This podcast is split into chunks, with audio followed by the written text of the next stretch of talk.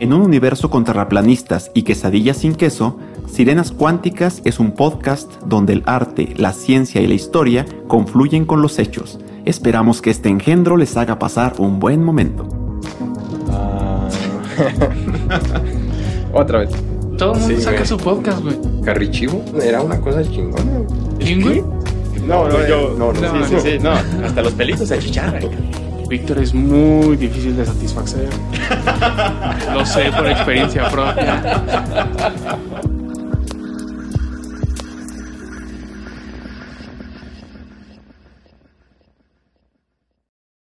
Sirenas y tritones, ¿se imaginan tener en su casa la cáscara de un huevo de dinosaurio? Entonces coloca un comentario en YouTube en cualquiera de los capítulos del 5 al 8 entre el 30 de julio y el 31 de agosto del 2020. Mucha suerte y no olviden suscribirse en YouTube, Spotify y Apple Podcast. ya quítate, Víctor. Sirenas y tritones, bienvenidos a un episodio más de Sirenas Cuánticas, un podcast para aprender de ciencia, historia, música y cotorreo. Conmigo se encuentran Lalo, el especialista en historia, ¿Qué hay, gente? ¿Cómo están? Víctor, el bibliotecario del rock, Hola, gente. ¿Cómo están? y su servidor, Daniel, el de la ciencia.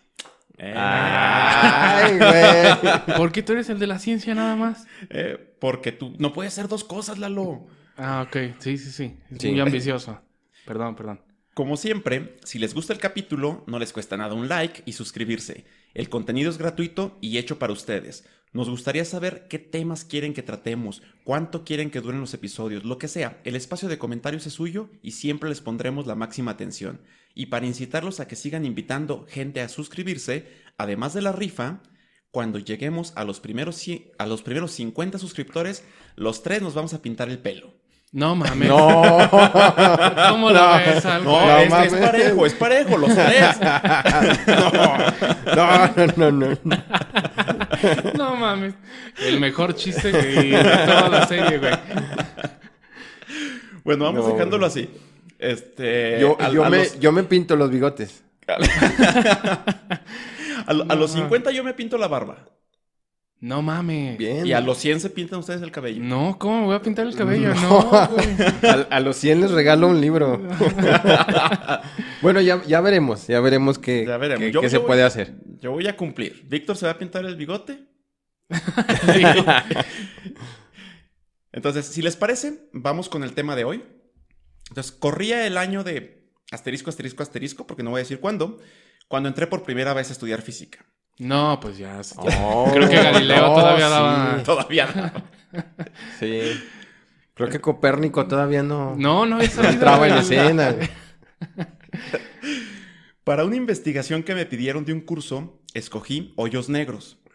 La anécdota aquí es que al buscar información en internet, me encontré de pronto y contra mi voluntad en un montón de páginas de pornografía hardcore con imágenes de hoyos negros. Casualmente. Sí, sí. A todo mundo nos pasa. Me pasó con Física 3 muchas Sí. veces. Mm, Con Pasé Física muy mal 3. esa materia.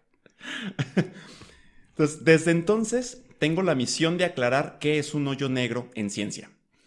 Pero lo- No, pues el otro ni cómo aclararlo, ¿no? no, pues se puede aclarar. Creo que estuvo de moda eso de aclarárselo, ¿no? Ah, sí, sí, eso sí. alguna vez escuché No, eso. hubo gente que se lo bronceaba, güey. Se lo bronceaba. No, no, eso es más reciente, ¿no? ¿Es Antes se lo, se lo aclaraban. Antes se lo aclaraban, sí. Se lo tatuaban para que quedara güerito. Ahora, la gente, la gente, las cosas que hace la gente. no sé. ahora, ahora está esta, esta moda de asolearse el asterisco. Qué vulnerable, ¿no? Digo, quedas muy vulnerable. Sí, Sí, sí, sí, sí, la posición más vulnerable. Bueno, la forma en, lo que, en la que lo voy a hacer va a ser un poco distinto al usual, porque he visto muchas veces... Se va a quitar la ropa. Nana, que en divulgación, más que explicar cómo funcionan, se van directo a hablar de multiversos, viajes en el tiempo y agujeros de gusano. El resultado es una audiencia emocionada, pero sin la más mínima idea de cómo es posible todo eso. Hoy, mi objetivo no es emocionarlos, es traumarlos. Hola. No, ya sé lo que va a hacer, güey. No. Ahora sí me voy a quitar la ropa. si bien el término de agujero negro surge recién hace 50 años por el científico John Wheeler, Su predicción es mucho más antigua. La primera referencia que tenemos es de John Mitchell en un artículo de 1783. Ahí decía que una estrella lo suficientemente masiva y compacta tendría un campo gravitatorio tan intenso que ni siquiera la luz escaparía. Poco tiempo después, el francés Pierre-Simon de Laplace escribió un condensado de mecánica newtoniana llamado El Sistema del Mundo. Y aquí déjenme hacer un paréntesis. Laplace no solo era un científico, sino que además trabajó para la Armada Francesa, con lo que se hizo amigo de Napoleón Bonaparte, quien primero lo nombró ministro del Interior, luego senador y finalmente presidente del Senado. Perro. Un poquito de nepotismo nada más, ¿verdad? Sin poder confirmar si es cierto, se dice que cuando Laplace le ofrendó uno de sus libros a Napoleón, éste le preguntó, me han dicho que en este gran libro que has escrito sobre el sistema del mundo no se menciona a Dios, su creador. A lo que Laplace respondió, Su Majestad, no he necesitado de esa hipótesis. Ay, si mi mamá va esto, me va. Si mi mamá ve esto, se va a enojar. Yo te entendí, si mi Si me mamá va mamaba- esto. Si me mamaba Si esto, me yo mamaba también- esto. ya me prendí más.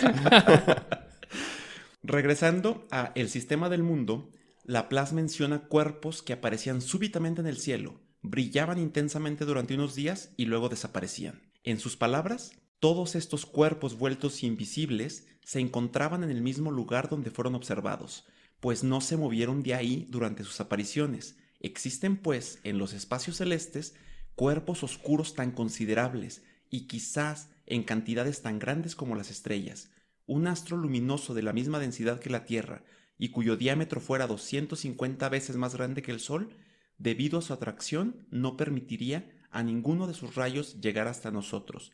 Es posible, por tanto, que por esa razón los cuerpos luminosos más grandes del universo sean invisibles. En, en esa parte donde te refieres a, a cuerpos luminosos que aparecen de repente en el cielo, supernovas. Exacto, Lalo. Muy bien. Uh, La pues próxima no, vez te voy a presentar como el de Gracias, la ciencia. gracias. Y a ti como el billete de 100 pesos. El billete de 100 pesos. Sí, eh, eh, efectivamente, Laplace lo que estaba mencionando era las supernovas. A grosso modo, cuando una estrella es muy masiva, al morir explota, brilla intensamente en el cielo por un corto periodo de tiempo y después parece desaparecer. Lo que no vemos es que la explosión comprime el centro de la estrella tanto que el remanente de la explosión puede resultar en un objeto más maravilloso del universo, un hoyo negro. O en términos de Laplace, una estrella oscura. Lamentablemente, el resto de sus colegas no entendieron su visión y tuvo que eliminar la referencia en posteriores ediciones del libro para evitar las burlas. Un adelantado. Sí, aunque en realidad el primer adelantado fue Mitchell. Ah, sí, es anterior. Dijiste que era anterior. Ajá, sí. Entonces vamos entendiendo a qué se referían estas estrellas oscuras de Laplace y de Mitchell. Hay un dicho que dice que nunca escupas para arriba. Si bien se refiere a un consejo moral, la verdad es que el escupitajo se nos embarraría en la cara, en la cara a causa de la gravedad. Pero si escupimos a 11.5 kilómetros por segundo, la escupida va a llegar tan alto que se va a escapar de la gravedad de la Tierra. A esa velocidad se le llama velocidad de escape. La velocidad de escape de la Luna es mucho menor, apenas 2.4 kilómetros por segundo, mientras que la del Sol es de más de 600 kilómetros por segundo. Una estrella oscura tendría una velocidad de escape de 300.000 kilómetros por segundo, que es la velocidad de la luz. Podemos entender a la gravedad de un cuerpo como una caminadora. La velocidad de la caminadora es la velocidad de escape. Si somos más rápidos, vencemos a la caminadora y escapamos hacia el espacio. Si somos más lentos, la caminadora nos va a lanzar hacia atrás, de regreso hacia el cuerpo. La masa y el tamaño de una estrella oscura pueden calcularse así en una servilletita con, Bill, eh, con las ecuaciones de Newton que podemos aprender en, en preparatoria. Con esas mismas ecuaciones se puede calcular. Bueno, los... ¿Te la sabes? Eh, sí, por supuesto que sí, claro. Chale, bueno, no lo haremos aquí porque es un podcast. Pero si a alguien le interesa saber cómo encontrar estos valores, nos pueden encontrar en cualquiera de nuestras redes Sirenas Cuánticas en Facebook, Twitter y YouTube. Y ahí nos pueden preguntar y con gusto Lalo les va a decir la fórmula. Sí. Es el de la Sí, ciencia, sí, ¿no? Claro que sí, sí. Sí. Yo me pongo, digo, a su disposición. Para Mitchell y Laplace, un hoyo negro sería un objeto tan masivo que ni siquiera la luz podría escapar de él. Sin embargo, los objetos de poca masa también podrían volverse hoyos negros si se comprimen lo suficiente. Por ejemplo, Si la Tierra estuviera comprimida en una canica de un centímetro de radio, sería un hoyo negro. Entonces, imaginen la Tierra en, en este tamañito. Para entender cómo es posible que la Tierra quepa en una canica, necesitamos comprender cómo percibía Einstein el espacio. Imaginemos a Víctor acostado en un colchón. Siempre. Uh. no, no me parece conveniente. Es peligrosa esa visión, O sea, ¿eh? Sí, bueno. Sí, de hecho deberíamos de ponerte a ti porque ya hemos visto en los comentarios que las traes locas. cabrón. Rompo corazones. Sí, por ahí. eh, Era su tía, güey. No, pero ya lleva dos. ¿Ah, Dos de que lo excitan su voz. Dos días. Dos, dos tías. Guácala.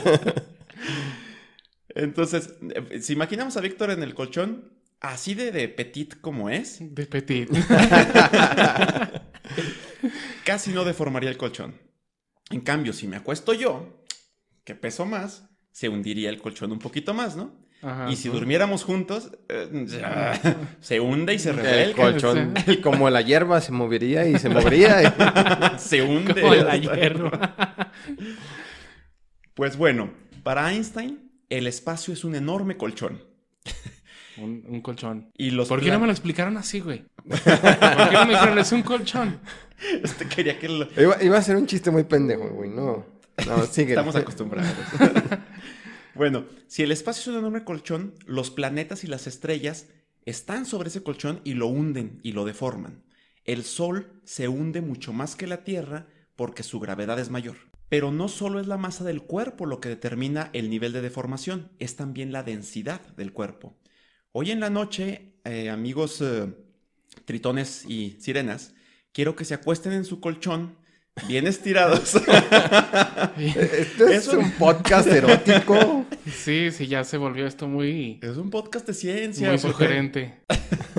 No, a ver, ustedes en su colchón bien estiraditos, como distribuyendo su peso, y traten de sentir qué tanto se hundió el colchón. Luego párense y súbanse al colchón así parados. parados en el sentido de... Hijo, ¿qué estás pies. haciendo? El, pen- el pendejo del podcast me dijo que... Noten cómo el colchón se hunde mucho más.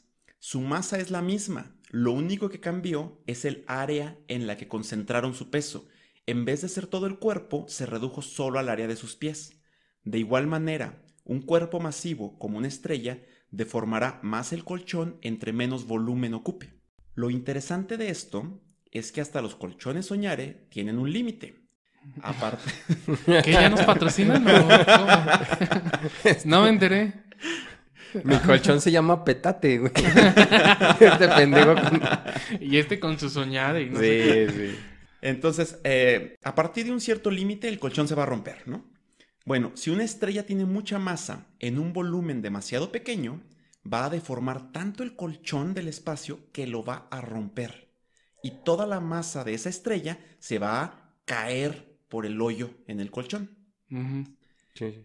El qué tanto debe comprimirse un objeto para volverse hoyo negro y romper el colchón se llama radio de Schwarzschild. Usando esta ecuación, la ecuación que descubrió Schwarzschild, podemos saber que la Tierra comprimida en un radio de 9 milímetros sería un hoyo negro. Y para aquellos que nos estén escuchando, lo pueden pensar. Víctor está calculando en- el radio en penes griegos. No deberíamos hacer Son- chistes de eso. Son, ¿eh? a- son anatómicamente correctos. Son anatómicamente deseables, además. Ah, Digo, deseables. Lo dicen, lo, lo dicen por ahí, no lo digo yo, gente, no lo digo yo. Oye, ¿vas a poner la a ecuación? que- Vamos a poner la ecuación acá. Sí, sí, yo creo que sí, esa es una buena idea. Vamos a ir poniendo las ecuaciones en nuestro pizarrón interactivo, si es que funciona. ya lo verán, los, los que estén en, en YouTube verán nuestro pizarrón interactivo, los que estén en Spotify, no. Ah, no mames. Bueno, Lo sospechaba, güey. Este güey es un genio. sí, gracias. Clarividente. Para todos uh, las, las sirenas y tritones, ustedes o nosotros, para convertirnos en un hoyo negro tendríamos que medir mil millones de veces más pequeños que un electrón. Sí, o sea, no, pues No, no. ni, ni puta idea. sí, exacto. De hecho, no, no es imaginable. yo No, creo. es- escapa al, al entendimiento humano. De nuevo parece algo imposible. pero las supernovas pueden emitir la energía de una galaxia entera por unos instantes. Tal cantidad de energía puede comprimir el núcleo de la estrella por debajo del radio de Schwarzschild. Es como cuando Vegeta explotó para matar a Majin Buu y no lo mató. No lo mató. Y no lo qué mató. Triste. Cabrón, Majin Buu. Sí, no, no, no. Se requería. ¿Cómo se llama este güey que siempre lo mataban? Digo, Yamcha. Yamcha. Yamcha. Yamcha. Sí, porque Yamcha también se sacrifica, ¿no? En una vez. No, Eso ya no es no, sacrificio, ya, güey, Yamcha ya. se, se tropezaba y se moría. Mr. Era- Satán no se murió, güey. Era pero- como, como Kenny de South Park. Cada capítulo se moría. Bueno, y ahora viene junto con pegado un punto clave que casi siempre se omite. ¿De qué tamaño es un hoyo negro? No, pues Depende, depende. ¿no? del chapo la pedrada, ¿no? Oye, una pregunta. Eh. ¿Solo las estrellas se pueden convertir en hoyos negros? ¿O Mm. los planetas también? Convertirse como tal solamente las estrellas en una, en una explosión como la que estamos diciendo, pero no es la única forma en la que pudieron haber surgido. ¿Implotan? Ay, ¿eh? De- Y eso que veas. debemos aclarar, gente, que no, ninguno de nosotros sabe de qué se va a tratar el podcast, excepto el que lo va a presentar. Entonces, significa que esa palabra la conocía Víctor desde antes. Ah, huevo. no sabe qué Soy, significa. yo soy el que sí lee. Sí, de hecho, la, la parte de afuera, un día yo creo que estaría bueno un, un podcast sobre supernovas, pero esencialmente la parte de afuera explota y la parte de adentro implota. Es decir, se comprime. Bueno, hay otros tipos de hoyos negros que voy a mencionar al final, pero son los eh, primigenios, hoyos negros que nacieron con el, con el universo. Entonces, y esos pueden ser de cualquier tamaño.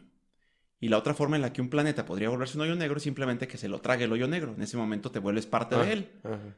Entonces, en el 2019, a lo mejor se acuerdan algunos de ustedes, fotografiaron por primera vez un hoyo negro. Ah, sí. Ah, sí. sí, sí, sí. Fue, un- fue una notición. Estábamos viendo historia, se decía. Y su radio, el radio de este hoyo negro que fotografiaron, eh, tenía el radio de Schwarzschild. Entonces, podríamos llevarnos a pensar, ah, el tamaño de un hoyo negro, este es el radio de Schwarzschild. Es decir, es el tamaño del hoyo que se hizo en el colchón, ¿no? Es que me encanta la, la explicación, pero es que pendejo. Quiere, quiere meter los colchones a huevo. A ver si nos patrocinan. Mira que me hace falta un buen colchón. bueno, pues, chan, chan, chan. Lamento romperle su corazoncito de pollo. Chon, chon, chon. Pero la realidad es todavía más loca que eso. ¿No existen? ¿Los colchones? no. Este enorme colchón, soñare, llamado universo, No, no, no, qué publicidad.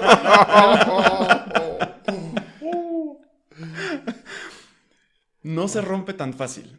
De hecho, en un hoyo negro... No, necesitamos media hora para que este güey para se que se calme. cabe, sí. Ay, no. sigue, sigue.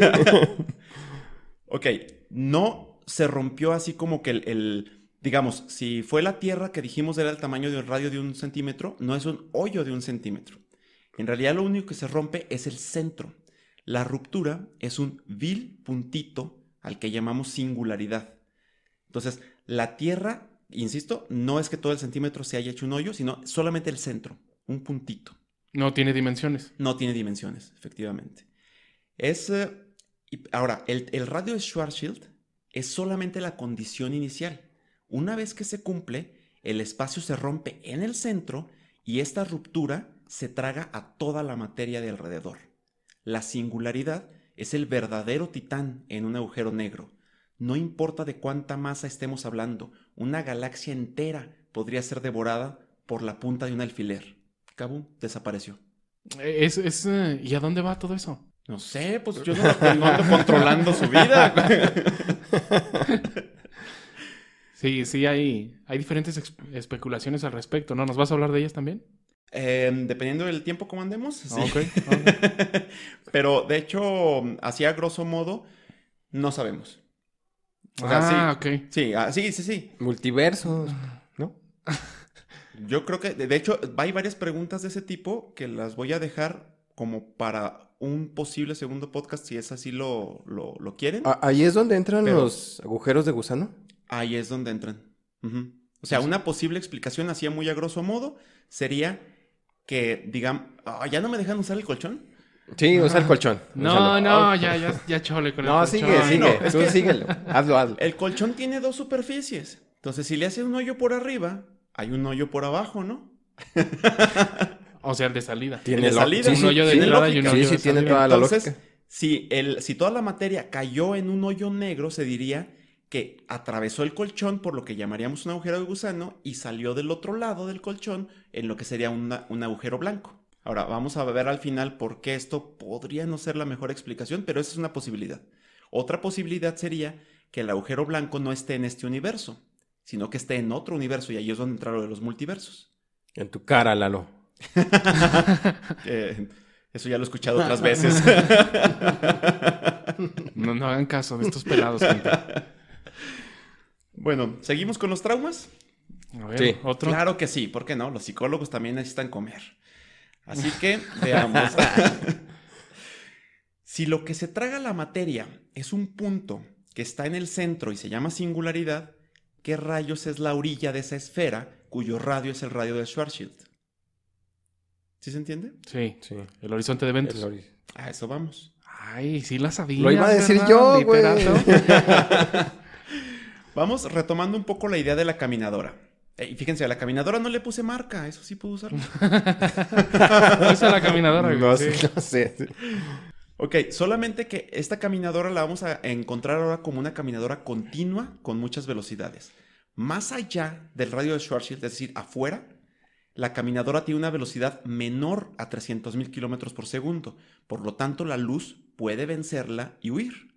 Adentro del radio de Schwarzschild, es decir, adentro del hoyo negro, la velocidad de la caminadora es superior a los 300.000 kilómetros por segundo y por tanto ni siquiera la luz puede vencerla e irremediablemente es jalada hacia atrás, hacia la singularidad, hacia este alfiler insaciable, ¿no?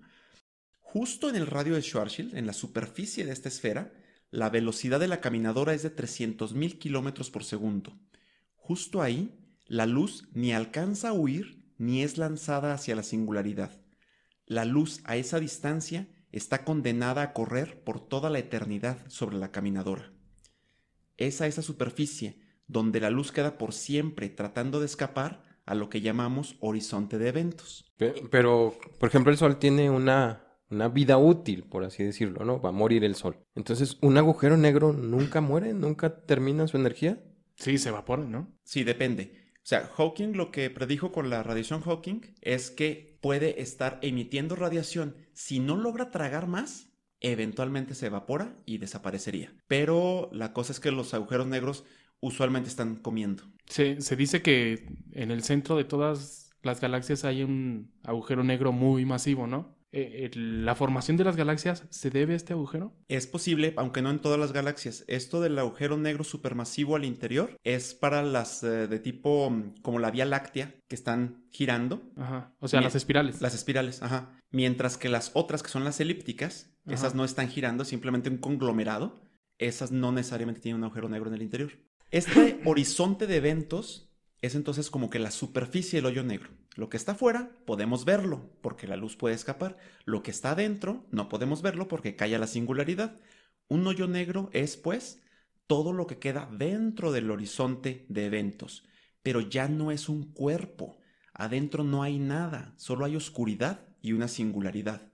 Un punto donde el espacio y el tiempo están rotos. ¿Quién fue el que dijo Dios odia una singularidad desnuda? Arjona. Me sonaba, me sonaba. Sí, a huevo. De hecho, a eso voy a ir. en- en Ah, me momento. adelanté, perdón. Es que, Hijo, es que tu Claro. conocimiento. Sí, no- sí, claro. Contrólalo, contrólalo. aparte de mi voz, ¿no? Se vuela el pendejo. Sí, ahorita van a salir los comentarios de su conocimiento me excita. Postdata, no soy su tía. Soy su tío. Sí, sí, creo que sí. Sí deberían aclararlo, ¿eh? Para que... Vamos con el penúltimo trauma.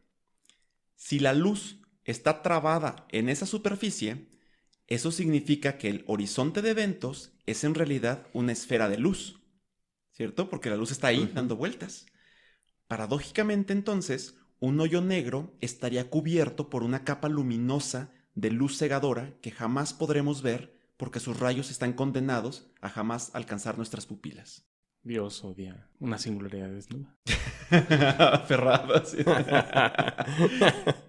bueno, a mí esa parte se me hace muy bonita pensar Es que un muy hoyo negro Sí, es, claro. es en realidad una esfera de luz. Y adentro es pura oscuridad. Último trauma del día. La materia, a ver, piensen esto. La materia es lo que produce la gravedad. Y la gravedad es lo que impide que los cuerpos y la luz escapen de un hoyo negro. Más allá de preguntarnos qué le pasó a la materia que se traga la singularidad, el caso es que la singularidad ya la desapareció. Se la tragó como Lalo se las traga. Entonces- Ten- tenías que añadir eso, güey. Dijimos Voto. que nada de cosas personales. Mi voto por el chiste del día, güey. Lo tienes. Oye, es que lo sacó de la nada, ¿cómo? Perdón, Lalo, fue inevitable. Perdón por la anécdota. Entonces, Ahí en el pizarrón habrá una foto de Lalo.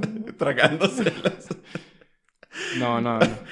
Estos pelados, gente, discúlpenlos. Bueno, entonces, lo que quiero que pensemos es, si ya no hay materia ahí, ya no debería haber gravedad. Y si no hubiera gravedad, no debería haber nada impidiendo que la luz escapara. Y por lo tanto no debería de existir un horizonte de eventos cubriendo la singularidad. Ese, sí, e- ese maldito punto debería estar en el espacio, acechándonos invisible y desnudo, como, como otras personas que nos Como, acechan. de- como se debe acechar, güey. se debe acechar. No es divertido acechar a alguien con ropa.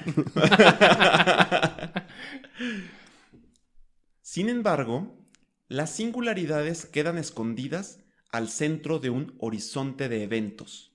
¿Por qué la materia que ya desapareció sigue produciendo gravedad? Aún no se entiende, pero a esta paradoja se le conoce como el principio de censura cósmica, que suele parafrasearse simplemente como que Dios odia las singularidades desnudas. Lo arruinaste, Lalo. Era tan bonito y lo arruinaste. Eh, Spoiler, sí, pues sí. Sí, siempre, siempre. Siempre. Quiero una, una cosa que creo que es importante mencionar aquí, es que algunas de estas cosas, si no las... La gente de YouTube no lo vio, pero Daniel quiere. Quiero mencionarlo aquí. bueno, ya, bajo las manitas. Un lapsus. Un lapsus en el que eh, hay cosas que de repente podemos decir, ah, no, a lo mejor no entendí lo que estaban diciendo, como esto último. No, no es que no hayan entendido, es que realmente son cosas que todavía no se comprenden de hoyos negros y creo que el darte cuenta de que hay algo así que no se puede explicar del todo es realmente entender cómo funciona un hoyo negro. No es irte nada más con, ay, me dijeron que los hoyos negros se puede viajar en el tiempo, pero ¿por qué? Ah, que se traga todo, pero ¿por qué? Entonces creo que, espero, espero que haya quedado un poco más claro, que tengan muchas dudas, pero que sean dudas ahora con conocimiento de causa. Ese sería como que el, el capítulo de hoy. Ah, genial.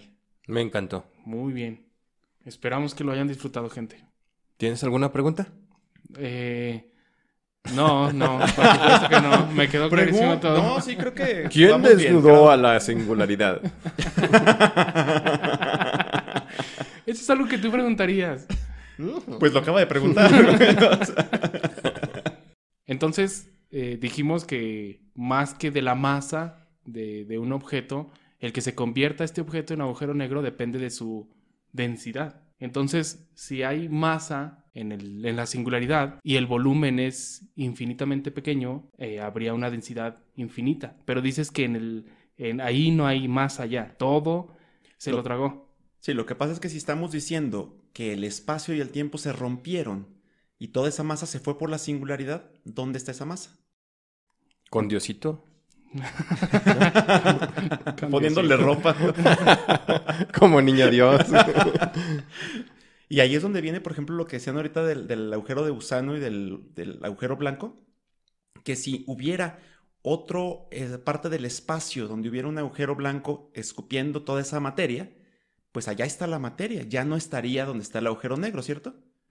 Entonces ahí completamente de- demostraríamos que no tendría por qué haber un horizonte de eventos, si la materia ya está en otra parte del universo.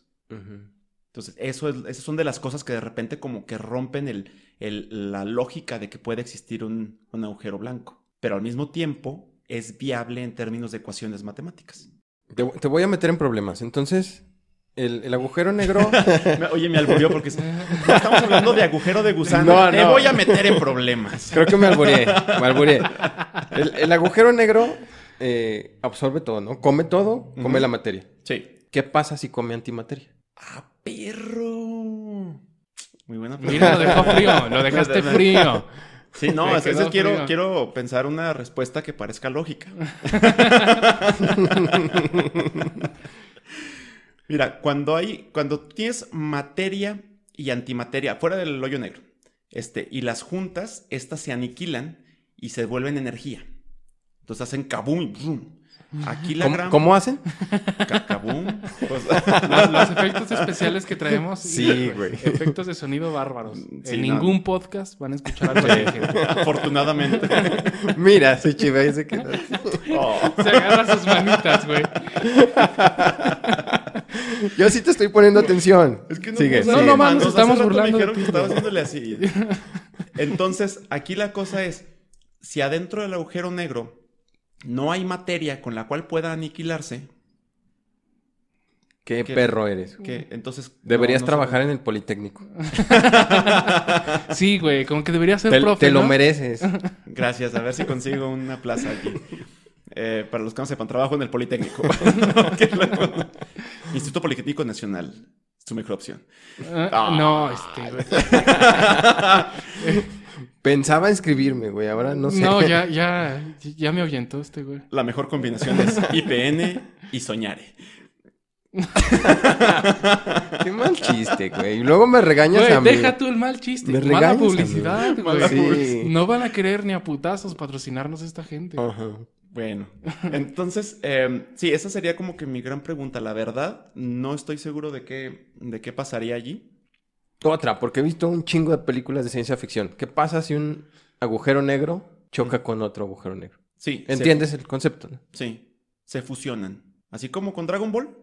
Hace- hay- tenemos una foto, Daniel y yo, donde nos estamos fusionando. Oye, es cierto, Deberíamos deberíamos de ponerla güey, sí. aquí. Hacemos- No mames, qué oso, güey, no. Sí. Va a salir, un- va a salir un, la versión un Foucault prehispánico. Foucault prehispánico. sí, lo que pasa, de hecho, eh, hace poco también se descubrieron las ondas gravitacionales. que Quizás escucharon el... y fue a las detectaron a través de la, de la mezcla, bueno, del choque de dos hoyos negros. Y estamos hablando de hoyos negros gigantescos para que pudieran lanzar tantas ondas gravitacionales como para detectarlas. Y esencialmente lo que hacen es como una especie de baile. Empiezan a dar, a girar uno Sí, alrededor del visto. otro, tum, hasta que llegan al centro. ¡Pum! Y ahí ocurre una mega explosión de ondas gravitacionales, pero ellos se fusionan. Y hagan de cuenta, por ejemplo, no recuerdo los valores exactos de estos dos, pero digamos que si eran eh, 30 masas solares uno y 32 masas solares el otro, en vez de que la unión sea 62 masas solares, la unión es solamente 60. Las otras dos masas solares fueron expelidas en pura energía de ondas gravitacionales. Antes de, de despedirnos, quiero aclarar que, como ya lo hemos estado mencionando ahorita, hay mucho más. Por ejemplo, ¿cómo, cómo fotografiaron un hoyo negro si es, si es negro? Si es- se supone que es invisible. Eh, lo que estábamos mencionando de las ondas gravitacionales, que es muy interesante cómo lo lograron, cómo las lograron detectar. Existen agujeros negros que no necesitaron una supernova y que les mencionaba hace ratito que preguntaban si un planeta se podía volver un hoyo negro. Este, no necesariamente, pero hay unos hoyos negros llamados primigenios que nacieron con el universo. Entonces andan ahí desde el principio de los tiempos y puede haber de todos los tamaños. Y luego, hace algunos años, eh, esto es muy interesante, hubo revuelo en la comunidad científica porque creyeron que habían creado un hoyo negro. Accidentalmente. Güey, si creas un hoyo negro en la Tierra, o sea, en un laboratorio, sí, esencialmente, digamos, lo que hacen estos em, laboratorios es que aceleran partículas, zoom, zoom, una en un sentido, otra en otro sentido, y después las hacen chocar. Zoom, Y entonces... no, no, los efectos de sonido. Oh. Y el choque este se supone que fue tan energético que pudo haber producido un nano hoyo negro. Y eso es lo que creían. Y, que, y la razón por la que creyeron que lo crearon es porque detectaron que hubo una mini explosión de energía que no correspondía a lo que estaban buscando. Entonces dijeron, ¿qué pasa si creamos un nano hoyo negro y después se evaporó debido a la radiación Hawking? Porque la radiación Hawking dice que cuando el, está evaporándose, el horizonte de eventos empieza a disminuir. Y cuando el horizonte de eventos choca con la singularidad, explota. Entonces dijeron, esa explosión que detectamos quizá fue eso. Y hubo de hecho una reunión de académicos a nivel mundial para determinar si fue o no fue. Porque obviamente es muy peligroso que andes creando hoyos negros. ¿Y qué se dijo? ¿Sí fue? Parece ser que no. O eso es lo que determinaron ellos. No saben, pero se la pasaron bien chingón en el hotel. Otra cosa interesante, por ejemplo, es que eh, el tiempo parece detenerse conforme nos acercamos hacia un hoyo negro. Existe un tipo de hoyos negros con doble horizonte de eventos que podrían ser la clave para viajes en el tiempo. Y también aquí está la, la cosa de que si no solamente se rompe el espacio, sino que también se rompe el tiempo, que es una cosa de la que prácticamente no hablé. El podcast de hoy lo quería dejar más en el sentido de entendamos qué es un hoyo negro y podríamos dejar para otro podcast qué es lo que podemos hacer con un hoyo negro, qué, qué pasa al interior, qué Víctor me vio Se me ocurren de- muchas cosas. Sí, por eso lo quería dejar como para otro capítulo, para no extendernos eh, demasiado. Entonces, ¿qué les pareció? No, pues está chingón. Me encantó. Sí, espero con ansias la próxima parte. Hasta parece que sabes. Sí, sí, sí. Bueno, y entonces les recordamos a todos que nos pueden seguir en todas las redes sociales que ya mencionamos de Todas. todo, bueno, sí, menos Mm, Instagram. No sé cuántas hay. No, no sé. Deberíamos hacer un Instagram, ¿no? Tengo ganas de subir unas fotos mías ahí Mm, promocionando este. Para mis tíos. Mire, tío, no nomás la voz es sexy. y recuerden que, eh, se- que comenten en los eh, comentarios. Ya, ya, ya. Le chuleamos el episodio y ahí va. ahí va. Güey, le echó muchas ganas. Ya, Ahí no, va ya no aguantó pinche- más. para llevarse uno de los premios mensuales que vamos a estar regalando. Y eso es todo. Así que eso es todo por Hoyito Negro. Ah, es mi mejor chiste. Ay, No, güey, ya. Gracias, gente. Menos 15 Gracias. seguidores, güey. Cuídense, gente. Adiós. Los queremos.